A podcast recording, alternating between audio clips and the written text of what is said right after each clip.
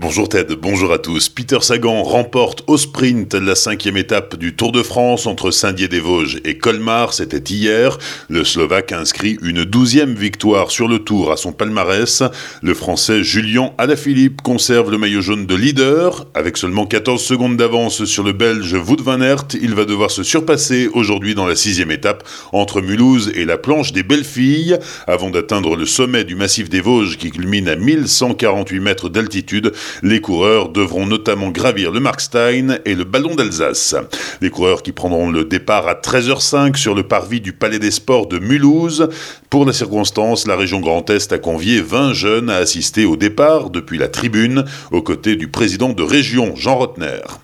Grave accident domestique à Schirmeck hier soir. Une petite fille âgée d'un an a été brûlée au visage et au cou par de l'huile bouillante, des projections d'huile provenant d'une poêle dans laquelle cuisait le dîner du soir. Secourue par les pompiers, elle a été évacuée par hélicoptère vers l'unité pédiatrique des Grands Brûlés du CHRU de Nancy.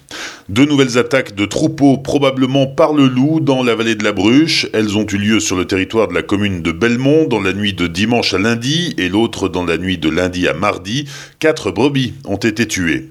4 hectares de chaume partis en fumée dans un champ à Stotzheim. L'agriculteur était en train de moissonner. C'est une surchauffe de son engin agricole qui est à l'origine du départ de feu.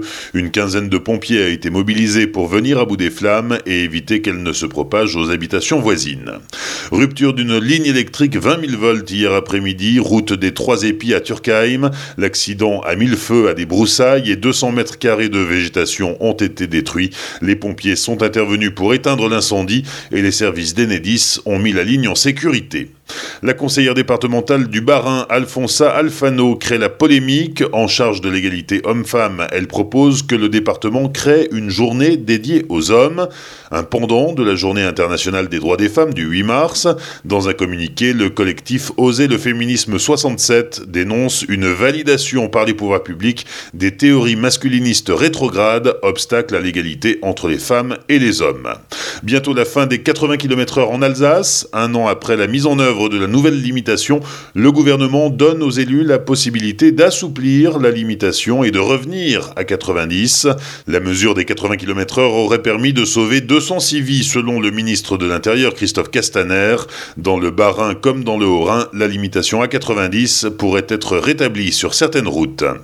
Bugatti célèbre son 110e anniversaire. Le constructeur vient de sortir le 200e modèle de sa Chiron, deux ans seulement après le début de sa production. Cette Chiron Sport 2 édition 110 ans Bugatti a été livrée en Suisse. En 2019, quelques 80 Bugatti Chiron devraient être produites dans les ateliers de Molsheim. Tarif de base du petit bijou 2 650 000 euros. Après les festivités du Tour de France, celle du 14 juillet ce week-end, à Markolsheim, la commune et les associations proposent deux ambiances samedi soir au complexe sportif à partir de 20h30. Au programme DJ Chaton et l'orchestre Décibel. Le traditionnel feu d'artifice sera tiré à 23h30, une soirée organisée en partenariat avec Azure FM. Bonne matinée et belle journée sur Azure FM, voici la météo.